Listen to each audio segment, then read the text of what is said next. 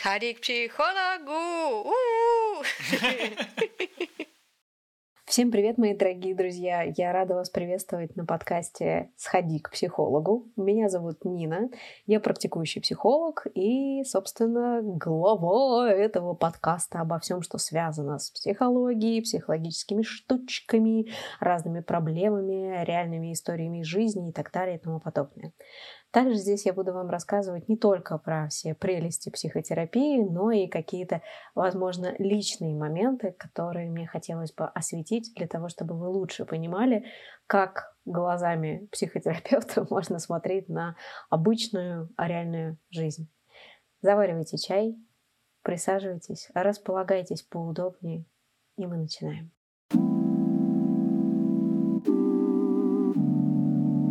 Этот первый выпуск я хотела бы посвятить очень важной и очень интимной, как мне кажется, теме, а именно депрессии и беременности. Точнее, тому моменту, когда оба этих состояния протекают одновременно. Почему? Дело в том, что да, и депрессия, и беременность у меня присутствуют. Я на данный момент беременна, а, у меня четыре с половиной месяца, то есть у меня практически экватор моей беременности, и одновременно с этим у меня диагностировано депрессивное расстройство. Мне его поставили где-то в конце лета прошлого года, и, соответственно, по сей день я нахожусь в терапии и лечусь. И вот эти вот эм, два состояния, они, когда миксуются, создается очень интересный коктейль из переживаний, из э, особенных ощущений, которые я хотела бы, наверное, здесь осветить. Дело в том, что на русскоязычном пространстве практически нету каких-то ну, таких маломальских хотя бы информационно наполненных роликов или а, каких-то подкастов или каких-то видеозаписей. Я много чего искала, и мне было очень интересно посмотреть, может быть, существуют женщины, которые вообще, в принципе, находились в подобного рода ситуации, как-то вот, ну, порефлексировать, а, чтобы не чувствовать себя одной в этом происходящем. И я поняла, что этого практически нет, в отличие, например, от англоязычного Ютуба. Поэтому Буду здесь сейчас рассказывать про то, как я это все дело переживаю, как это дело на мне сказывается вообще, как так получилось, и плохо ли это, можно ли это вывести, или же это все просто, боже, боже, гори, все синим пламенем, и все очень плохо. Так вот, как так получилось, что эти два события решили совпасть в одно и то же время, да? А, да, дело в том, что я тоже живой человек, и как и у любой живой человек, я тоже могу заболеть. Депрессия, в принципе, в моей жизни уже не первый раз, она мне знакомая подруга, даже несмотря на то, что моя профессиональная деятельность на данный момент связана непосредственно с тем, чтобы депрессию лечить, это не означает, что я не могу ей заболеть. То же самое, как это не означает, что я не могу, там, например, заболеть насморком, если бы я работала врачом.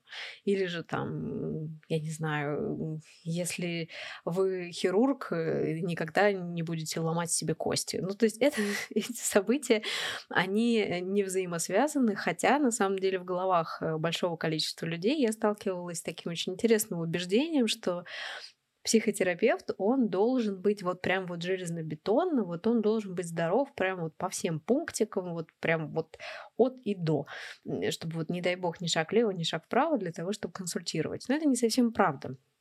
Дело в том, что а, депрессия это не расстройство, которое полностью меня каким-то образом приковывает да, и лишает возможности функционировать, а это состояние, которое, как и любая другая болезнь, накладывает определенный ряд ограничений, которые я прекрасно понимаю, которые я прекрасно ощущаю. Ох, никому не желаю этого дела ощущать, но а, я не могу просто закрыть на это глаза и сказать, так, а все, теперь вот я, я, я больна, теперь я должна отказаться от э, своей работы, от самореализации и так далее. Но это, согласитесь, было бы достаточно глупо. Давайте буквально пару слов расскажу о том, что явилось причинами того, как я вообще угодила в депрессивный эпизод, да, каким образом я здесь оказалась и в чем причины. Дело в том, что эта причина, она одновременно и простая, и очень комплексная. Назовем ее так. Это война. Когда год назад, в феврале, началась вся вот эта история, да, будем называть ее всеми нужными, ненужными словами, спецоперации и так далее, подбирайте любое, какое хотите. Это событие очень сильно, кардинально повлияло на жизнь каждого, в том числе и на мою. Дело в том, что мои собственные личные установки и ценности, все поставилось под сомнение. То есть огромная внутренняя картинка мира, которая начала трещать просто по швам, ее пришлось пересобирать заново. То есть весь ценностный ориентир, он начал дребезжать. Поставились такие большие вопросы под сомнение, да, там, что такое хорошо, что такое плохо. Пришлось как-то это все внутри себя рассортировывать, понимать, что да, в каких-то моментах я маленький человек, который может очень мало, а в каких-то моментах я действительно могу очень много, и как заново перестраивать какие-то рабочие моменты. Ну, в общем, действительно, это был такой большой кризисный период, большой кризисный момент, и ладно я, да, там, это отдельная история, а вот э, это же также сказалось и на моей работе, потому что до момента прошлого февраля, мы обсуждали какие-то, знаете, такие а, события, которые там, ну вот, э, какие-то уже сейчас кажутся какие-то высокие материи, там, личные проблемы, там, вот эти вот отношения какие-то и такое. А потом вот, вот буквально в один день всех уронило по пирамиде Маслоу вот так вот просто лицом вниз о пол, о базовую безопасность, о потребность базовой безопасности. Всех очень сильно взлетело чувство тревоги, все начали беспокоиться. Действительно, многие попали в очень сложные кризисные личные жизненные ситуации, потому что я работаю не только с ребятами, которые там в Москве, в Петербурге, которые находятся в относительной безопасности, а с людьми по всему миру. И в отличие от многих, я оказалась в ситуации, что я не могу выключиться из повестки. Я, конечно, сейчас здесь не буду жаловаться, ни в коей мере это было бы странно, но а, вот все это время у меня нет возможности выключиться даже головой на какой-то период, да, не думать хотя бы каждый божий день о том, что происходит, потому что это связано с моей работой. У меня есть ребята, которые находятся на Украине. У меня есть ребята, которые вынуждены были эмигрировать. Мои друзья эмигрировали, их тоже приходилось поддерживать. То есть э, ну, происходили какие-то события, которые накрыли абсолютно всех. И вот когда ты работаешь психологом, ты вот этот момент постоянно обсуждаешь. Ты не можешь выключиться. То есть ты постоянно находишься в курсе, ты постоянно находишься в курсе чужих эмоций, чужих переживаний. И в этом, собственно, и состоит моя работа. Но с точки зрения, конечно, ментальной сохранности, это было сложно, это до сих пор очень сложно. И, наверное, это то, что меня подкосило также и сильно сказалось на моей собственной эмоциональной ментальной стабильности. Поэтому, да, меня, наверное, хватило где-то как раз вот до конца лета. И вот ближе к концу лета мне уже официально ставят диагноз депрессия. Привет, все, точно, мы знаем, что она у меня есть. И дальше, собственно, происходит еще одно событие. Это уже мобилизация, да, с которой столкнулись э, все те, кто живут в России, и родственники и так далее. А, и это был еще один пиковый эмоциональный момент, в котором ну, могу сказать так, перенервничала я знатно. Перенервничала я знатно, потому что в один момент приходилось решать какое-то просто колоссальное количество задач. Там, э, успокаивать друзей, э, думать, э, переезжаем ли мы в другую страну, бежим ли мы завтра на бешеных собаках в Казахстан и так далее и тому подобное. И вот представляете, что ровно в этот момент, плюс-минус где-то вот в районе объявление о мобилизации, и я узнаю, что я беременна. То есть эти два события, вот, ну, как, как просто великолепно они между собой совпали, да, и вот так вот они прям пуньк, вот, вот слепились во времени, эм, так себе коктейль, если честно. Если можно сказать, что беременность была не запланированная, да, ну, конечно, кто бы планировал ее непосредственно к объявлению мобилизации. Сейчас эм, я понимаю, что это все в любом случае из очень большой любви, и я хочу быть мамой, и вообще планирую вот это вот все. Но если можно было бы отмотать время назад, да, как будто была бы у меня такая машина времени, и действительно а, как-то вот прям, чтобы супер-друпер грамотно все это дело спланировать, было бы, конечно, здорово, чтобы одновременно очень тревожное событие, связанное с мобилизацией, не попадало, да, на момент э, беременности. Ну вот честно говорю, да, вот, ну, вот, вот прям было бы здорово. Но я не волшебник, я не маг отмотать время, я не могу. Поэтому, да, поэтому вот как получилось, так оно получилось. Работаем с тем, что есть. Собственно, когда я понимаю, что мало того, что у нас есть вот этот вот весь эмоциональный бэкграунд, да, который касается всех и каждого, то есть все то, что происходит э, в стране, все то, что происходит в мире и так далее, и моя, собственно, депрессия и моя беременность, у меня встает основной вопрос, а, собственно, что делать с медикаментами, потому что с момента июля я принимала медикаменты. И мне надо понять, как бы они опасны, не опасны для младенца и так далее. И вот э, я принимала, получается, илицею. Илицея – это э, эсцеталопрам. Он токсичен для плода. Мне его отменяют и назначают сертралин. Это в народе всем известный залофт. Залофт, по некоторым данным, является, в общем-то, в основном относительно таким безопасным медикаментом, безопасным антидепрессантом для беременных, но проблема заключается вот в чем. Дело в том, что нету больших исследований, которые бы говорили вот о стопроцентной безопасности э, употребления залофта во время беременности. Почему? Потому что в принципе проведение больших выборок э, вот на беременных это и этическая проблема, да, как бы экспериментировать на беременных женщинах, ну такое.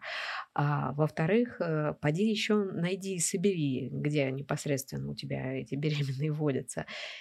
Есть исследования, есть швейцарские исследования, но они очень маленькие, то есть достаточно как бы то, то точечные, и а, нельзя сказать, что это прям вот такое научное знание, которое бы распространялось, ну вот прям всецело так вот, знаете, там, там тысячи людей бы, да, исследовали. Там есть какие-то спорные моменты, как бы есть и плюсы, есть и минусы, а, минимальное вроде как влияние на нервную систему, но ведь надо же еще и смотреть, а что в процессе жизни, в принципе, да, вот в процессе формирования ребенка происходит. То есть одно дело, как вот э, перенесла женщина беременность и роды, а другое совершенно дело это когда непосредственно ребенок развивается дальше. То есть это же еще дополнительные исследования. Вот. Но есть э, контрпротивоположные вещи. Это исследования беременных, которые непосредственно находятся в депрессии. Про это я поговорю дальше, расскажу вам про свою тревогу насчет вот этого вот всего. Но, в общем, я э, принимаю решение остановить прием медикаментов, беру на себя ответственность за то, что я все-таки вроде как девочка взросленькая, не первый раз с депрессией сталкиваюсь и вроде как должна справиться, буду гулять, путешествовать э, по району, не только по району, там, в общем, стараться себя всячески развлекать, вкусно кормить, э, использовать все техники, которые я знаю, и стараться безмедикаментозно вылезать из этого состояния. И дальше происходит вот что. Примерно следующие полторы недели после того, как я сошла с антидепрессантов, эм, я была в состоянии некой эйфории. Я даже не знаю, было ли это связано непосредственно с э, уходом с антидепрессантов, или же это была моя гормональная перестройка в связи с беременностью, но я была такая вот воздушная, легкая, радостная, такая ла-ла-ла-ла, и это еще попадает на момент, когда мы брали собаку. Я давным-давно хотела песеля, я очень люблю мопсов, и я мечтала о том, чтобы у меня наконец-то была опять собака, у меня когда-то была собака в детстве, и вот у нас в семье появляется долгожданный пес, и я такая вся думаю, вот, как будет классно, как здорово, я такая беременная, он как раз будет вытаскивать меня на улицу, это будет повод побольше гулять, путешествовать всячески по а, открытому воздуху, я буду его дружить с моим котом, это тоже будет отдельное занятие, я буду их очень сильно любить, и это как раз будет меня здоровски стимулировать, поднимать мне настроение и так далее. Но получилось так, как получилось. Когда первое время ты не замечаешь каких-то особенных изменений, классно там что-то планировать, думать, как ты будешь что-то делать, а потом к тебе прилетает токсикоз. Ой, мои дорогие, это незабываемый период, это просто великолепное в кавычках время, которое я никому не пожелаю переживать, потому что я никогда в жизни не переживала вот этого вот состояния, оно для меня впервые. И, честно сказать, было крайне удивительным настолько, что я вот сейчас могу говорить, что я была, честно говоря, не готова к тому, как я буду себя чувствовать.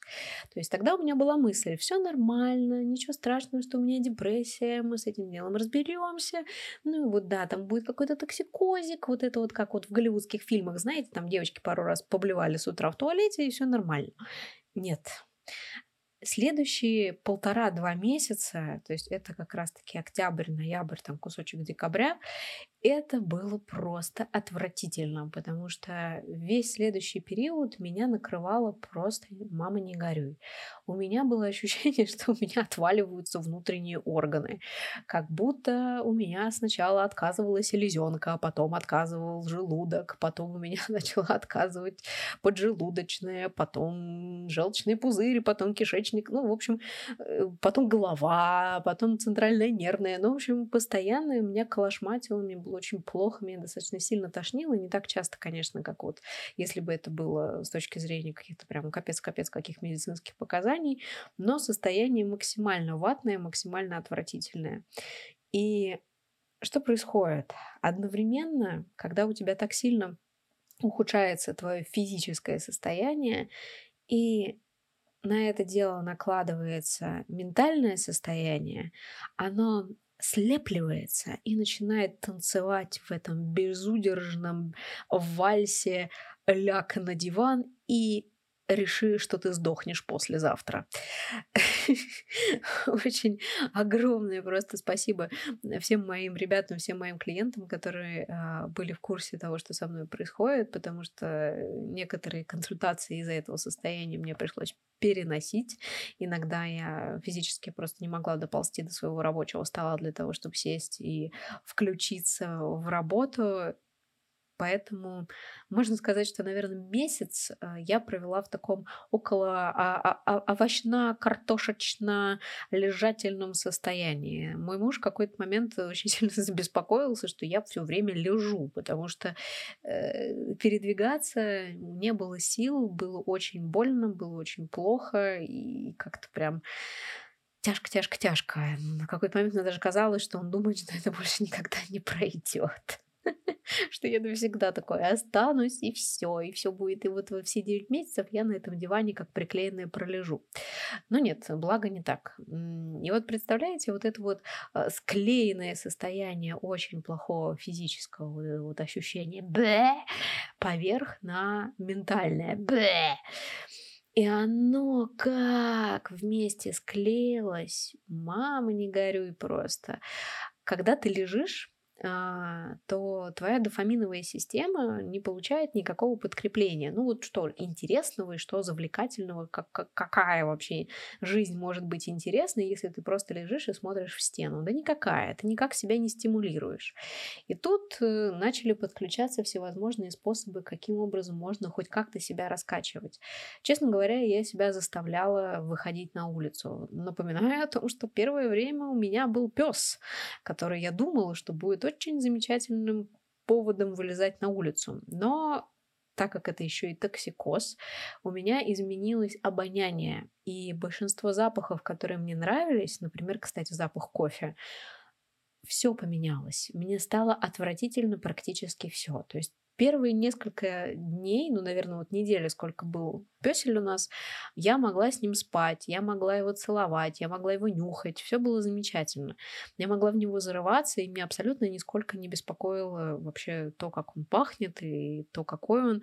Но с появлением вот этих вот изменений в токсикозе, к сожалению, я поняла, что его запах мне настолько невыносим, я не могу я, я не могу его любить, я, я, я не могу его трогать, потому что если я его трогаю, то мои руки пахнут, и меня тут же начинает тошнить. И вся эта ситуация заставила меня пойти на очень тяжелое решение, и мы нашли песелю любящую семью, в которой он уехал жить, а, как бы в какой-то момент это была передержка, но сейчас он остался в любящей семье. Мы поняли, что лучше ему будет там, нежели чем мы будем его бедную собачью голову мучить вот этими всеми переездами, потому что та семья полюбила его очень сильно, и он там прям прижился, и это замечательно, что душа обрела свой дом, свой покой, и его там любят по-настоящему и всецело, а не так вот как-то криво-косо, как получилось у меня в самом начале. Я была очень расстроена, потому что собаку я хотела целых полтора года, даже, наверное, больше. И представляете, как еще и вот это расстройство, оно накладывает просто отпечаток на то, что тебе приходится расставаться с песелем, и тебе и так нехорошо. И да, я приняла такое решение, я себя за это сейчас уже не корю, все окей. Но выход на улицу, он давался, конечно, очень тяжело. То есть это было прям максимальное сопротивление. Огромное спасибо всем тем, кто был со мной рядом, кто помогал мне через мое не хочу, через мое серо-зеленое лицо, все равно брал меня под ручку, вытаскивал на улицу и вел меня прогуляться хотя бы там вокруг дома пару шагов и туда-сюда обратно. И здесь приходилось спасаться. Действительно, приходилось вот эти вот первые полтора месяца пережить, выжить для того, чтобы просто не провалиться в эту пучину ужасного дивана, который начинает тебя засасывать, и э, твоя депрессия еще одновременно становится просто похожей на какого-то огромного монстра, который стоит рядом и начинает тебя жрать. Так вот, как э, происходит вот эта история в голове? То есть, да, вы уже поняли, что физически мне было очень плохо, а как это начало отражаться на ментальном состоянии? А, все очень весело. Все очень весело, потому что если ты не стимулируешь себя как бы нормальным, естественным способом, если ты не можешь нормально кушать, если ты не можешь нормально спать, гулять, двигаться, то э, твоя мыслительная активность, твои мысли становятся достаточно негативно окрашенными. Вот это внутреннее состояние такого как бы это описать? Грязная, мрачная, темная, затяжная жвачка, которая начинает тебя изнутри как будто облепливать и лишать тебя сил и желания жить и искать хоть какие-то смыслы. К сожалению, в моей голове начали появляться очень а, страшные и, можно даже сказать, ужасные мысли, которые хотелось гнать от себя подальше, Особенно это было ярко, когда ты приезжаешь к родственникам, когда все вокруг радуются, когда узнают, что ты, блин, ты беременна, как классно, и ты сидишь, и ты должен поддерживать эту социальную активность, ты должен как бы тоже показывать вот эту вот радость, воодушевление, вдохновение, но внутри тебя происходит какой-то полный швах и провал. И вот здесь вот на этом контрасте, наверное, больнее всего, потому что ты не можешь ну вот, честно говоря, не можешь озвучить все эти мысли, которые очень плохие, наверное, с социальной точки зрения. То есть, ну, плохо думать о том, что ты хочешь умереть, когда ты беременный. Давайте, давайте будем с вами на чистоту. Э, потому что внутри тебя тусуется маленький человек, который потихонечку там развивается, и ты хочешь ему классной, замечательной жизни, и вообще ты хочешь быть офигенной мамой, но твое состояние заставляет тебя мыслить, думать эти мысли, и ты от них никуда не деваешься, они там звучат у тебя в голове, они очень сильно портят тебе настроение, портят тебе самоощущение. И, конечно, когда ты от них отделяешься, когда ты понимаешь, что это всего лишь мысли, это не ты такой плохой человек, а это вот сейчас просто твои мысли, конечно, становится легче. Но в моменте вот, вот это вот сидишь, и вокруг тебя вот это вот, вот это вот счастье, радость и воодушевление, а внутри тебя такое боль и пустота, и вот это вот состояние, оно, конечно, сильно, сильно заставляет чувствовать себя виноватой. Вот это вот чувство вины, социальной вины, вины перед семьей, перед семьей, оно жрать начинает конкретно. Оно начинает жрать конкретно, и с ним действительно стоило работать. И мне пришлось какое-то время поработать для того, чтобы построить внутри себя определенную оборону, опору для того, чтобы эти мысли купировать, для того, чтобы купировать это чувство вины, не разгонять его дальше и позволять себе чувствовать то, что чувствуется, а не пытаться этого всего дела избегать, а поворачивать просто в нужную сторону, в ту, где будет ресурс. Вот, так что это очень важный момент, что твое мышление и твое самоощущение очень сильно меняется. И в особенности, когда оно накладывается на а, плохое состояние физическое, это как бы boost x3, x2, x10, ну сколько хотите. Дополнительно могу сказать, что сочетание э, ментальной, ментального вот этого заболевания нашей с вами депрессии и беременности начало отражаться в моей мотивации, то есть заставление себя сделать хоть что-нибудь стало гораздо сложнее. То есть одно дело, когда я, я уже знаю, что такое проживать депрессию без беременности и с беременностью. Вот без беременности было гораздо проще заставлять себя что-то делать ты не чувствуешь себя какой-то такой вот а, коровой лежебокой, ты не чувствуешь себя ламантином, выброшенным на берег. А как бы, когда ты чувствуешь себя ламантином, выброшенным на берег, то это вроде как дает тебе такую э, легитимную возможность лечь и все. И вот эта вот легитимная возможность лечь и все оборачивается в итоге очень э, плохим самочувствием. Мне пришлось э, возобновить ведение дневников э, самочувствия. Я делала себе заметки для того, чтобы отслеживать, какие конкретно действия ухудшают или улучшают мое состояние. Вот, допустим, да, я там залипаю в стену 15 минут, это мое состояние ухудшает. Я себя до чувствовала так себе, а теперь там минус 10 баллов. Вот это вот мое сопротивление там перед прогулкой. Вот оно там мне испортило настроение на минус 2 балла, а после прогулки я чувствую там плюс 6 баллов, и уже вроде как чувствую, что ты более-менее подвигался, живой, и как-то спать лучше получается. Ну и вот таким вот образом, отслеживая свое физиологическое состояние, я начала отсекать какие-то отдельные действия, которые ну, мое состояние только ухудшали. И выбирать лишь те, которые все-таки как-то бустят его вперед, потому что залипнуть и провалиться в это, ну, последнее, что, наверное, хотелось бы. Плюс напоминаю о том, что никто не отменял работу, никто не отменял обычные домашние дела, никто не отменял жизнь, никто не отменял проблемы и прочее, прочее, прочее. Огромное спасибо всем моим близким, которые действительно включились в мое состояние, которые не заставляли меня делать чего-то сверх, которые стали обо мне заботиться, стараться помогать по дому. Огромное спасибо моему мужу, который начал очень внимательно относиться к моему состоянию. Он, в принципе, внимательный, но вот здесь он включился и не стал как-то его обесценивать или там пугаться или еще что-то. Он сделал очень много для того, чтобы мне стало попроще. И эта помощь, она действительно очень важна. То есть если с вами подобная рода история случается, то нужно, чтобы с вами был кто-нибудь рядом, кто будет вас поддерживать. Очень важно иметь безопасное комьюнити, которое будет давать вам силы для того, чтобы бороться каждый божий день для того, чтобы вставать по утрам. То есть это дополнительная мотивация, и это прекрасно, если она есть.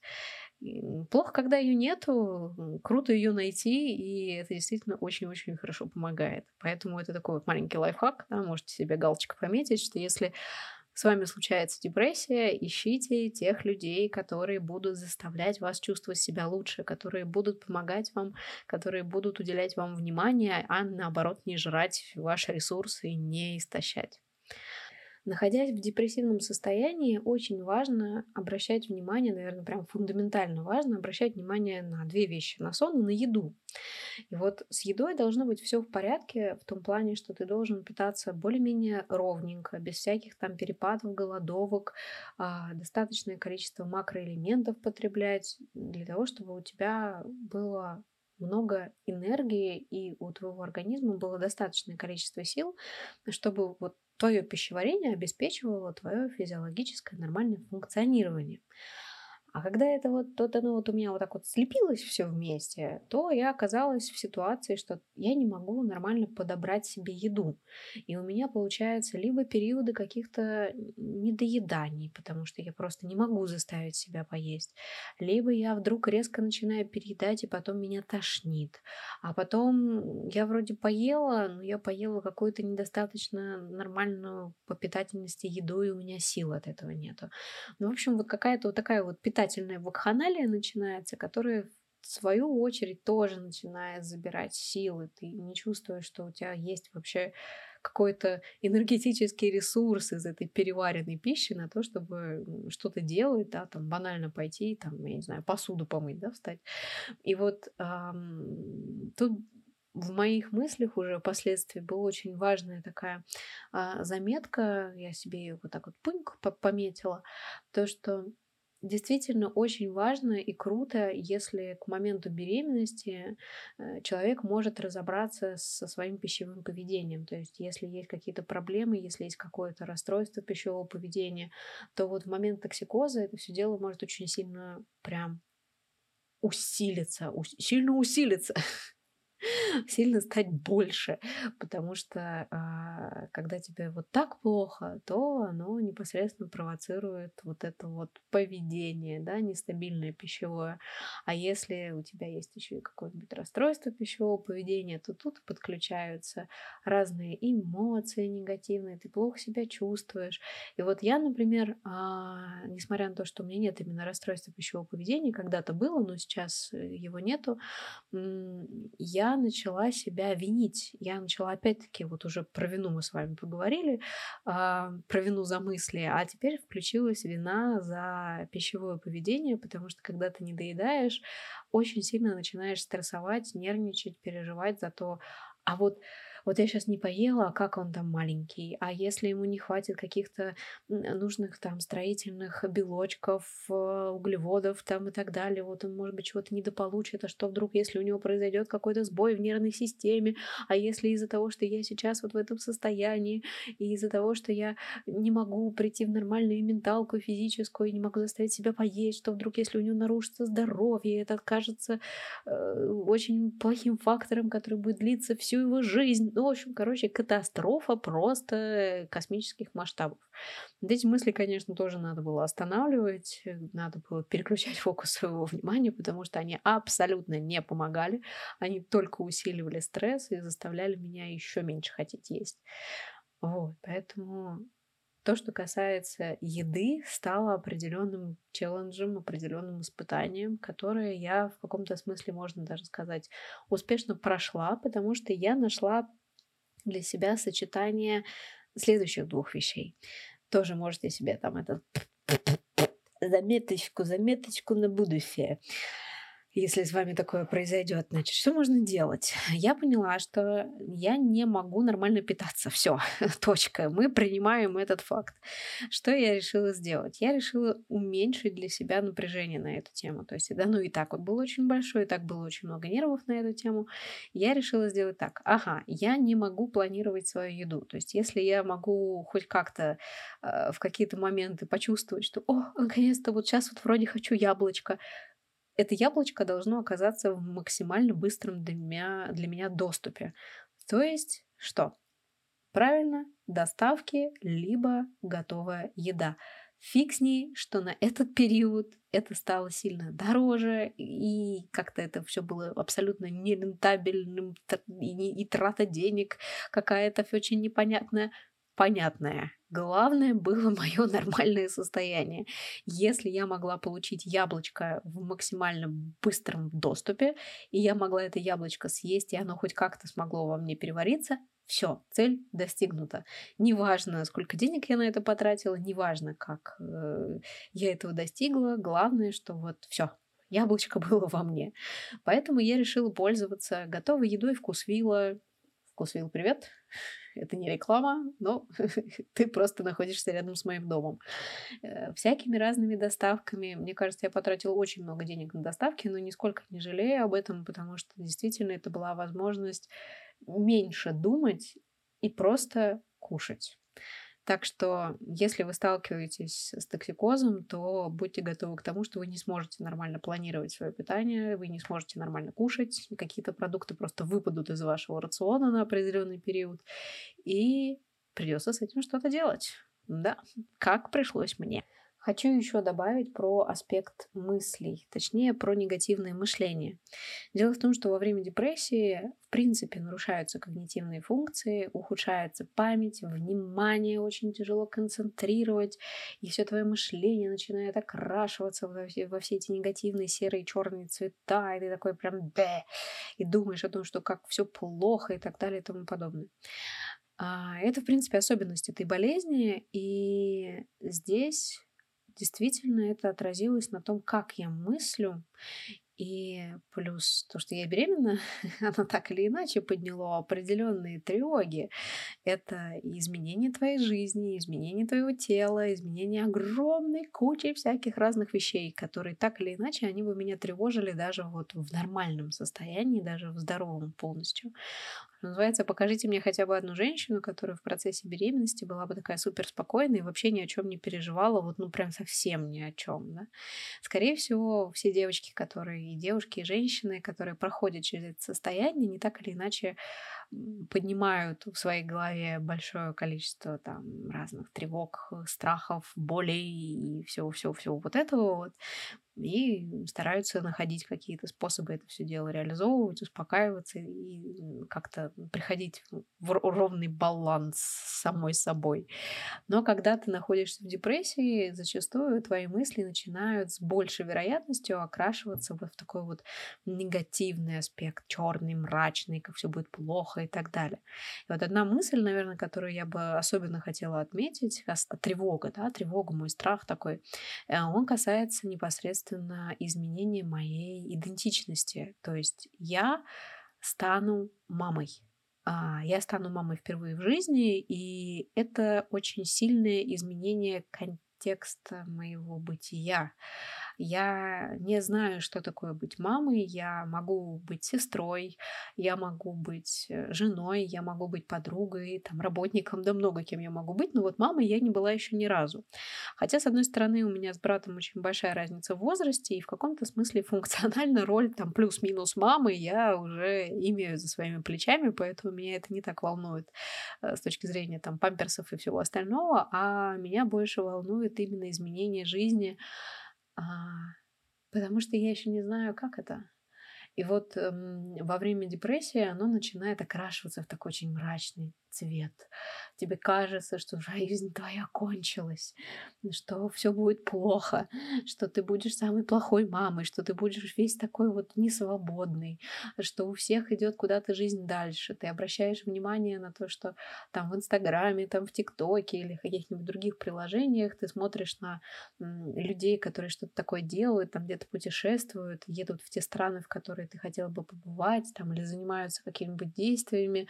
Ну, вот по типу, например, например, а, зимних видов спорта. К сожалению, этот сезон, он у меня профукан. Я катаюсь на, на сноуборде, на доске, и я не могу этого делать, потому что это небезопасно для маленького пожалуйста, все вокруг катайтесь, а я не могу. И вот это вот понимание того, что я не могу чего-то уже, да, оно уже прям вот реально физически вот в этом мире в реальном происходит, оно начинает так вот мыслями окрашиваться в то, что это, боже, это ужасно, это все плохо, и ты будешь весь такой запертый, и это материнство, боже мой, а это, и, и, и этот фарш не провернуть обратно, это никогда не отменить и так далее. И вот это вот стало для меня определенным камнем преткновения, такой достаточно самой, наверное, сильной негативной мыслью, с которой пришлось э, покружиться, повертеться определенное время. И я думаю, что я продолжаю это делать, потому что в каком-то смысле это один из самых сильных кризисов, который меня ждет в ближайшем будущем. Даже сейчас, возможно, это не так переживается, как это будет переживаться, когда ребенок появится уже непосредственно, когда вот он прям вот будет у меня лежать на руках и такой, типа, привет, мам, я, я мелкий, вот смотри, я есть, я существую. Также была еще одна крайне негативная мысль, которая периодически меня зацикливала на себе, она так погружала меня в пучину вот этого вот депрессивного мышления, и она была связана с тем, что я все-таки отказалась от антидепрессантов. Вот в чем дело. Смотрите, мы уже сказали, что антидепрессанты имеют негативное влияние на развитие плода. То есть там есть определенные риски с тем, что может быть аутизм, там есть некоторые исследования, ну как бы это не до конца пока еще изученная история, но официально риски есть. Также там есть э, всякое негативное влияние на формирование центральной нервной, сердечно-сосудистой и так далее, и так далее, и так далее. А с другой стороны, есть большое количество исследований, у, проводились исследования с женщинами, которые находились в депрессии, либо у которых были тревожные расстройства, либо расстройства другого спектра, там, по-моему, биполярное, еще какое-то.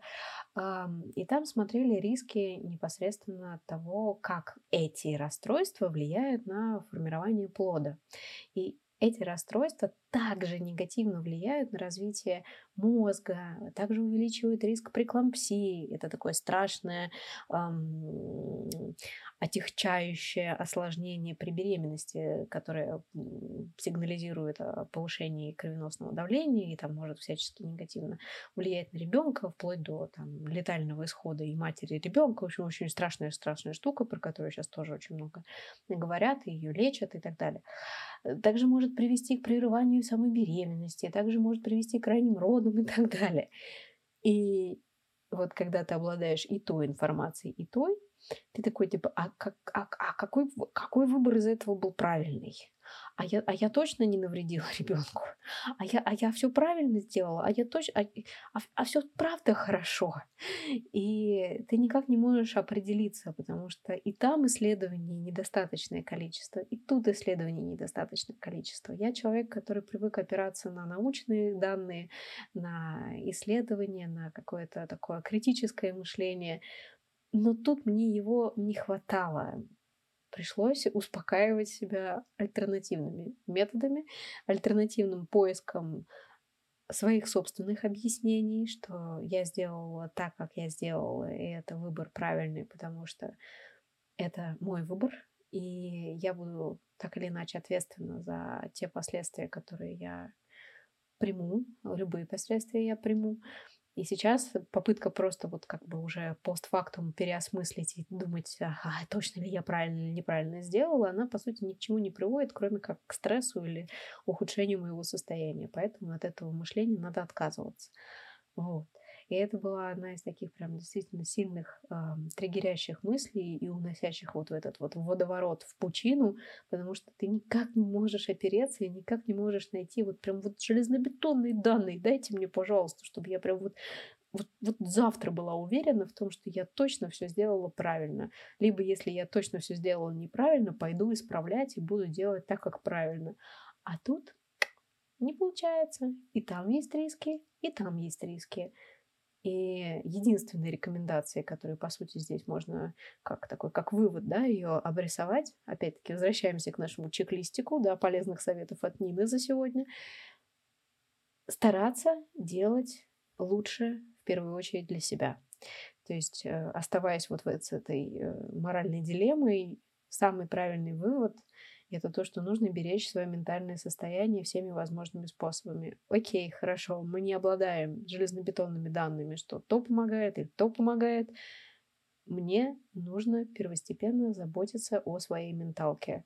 Как конкретно я буду это делать, не столь важно. Важно, чтобы она была в нормальном состоянии, потому что тогда риски все будут уменьшены.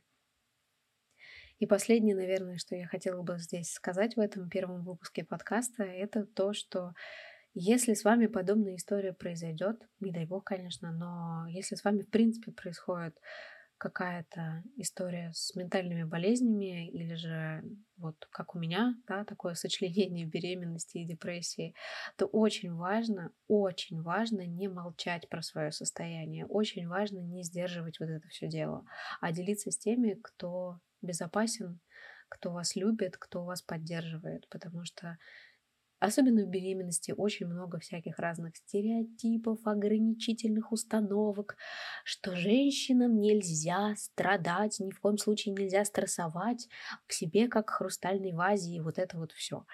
И э, эти ограничения, эти установки делают из тебя какую-то псевдоидеальную железную женщину, которая должна вот молчок вот такой вот удобный быть, да, и вот не беспокоить никого своим состоянием.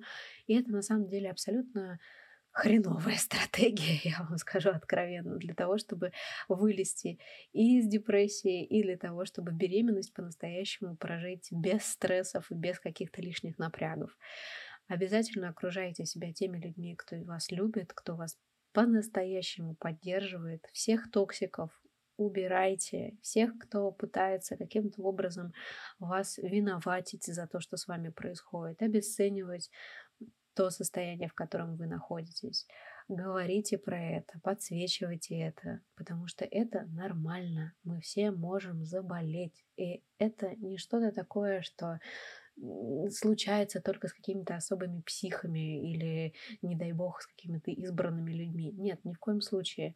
Это индивидуальная штука, которая может произойти, может не произойти, но это в любом случае нормально, то, что оно происходит.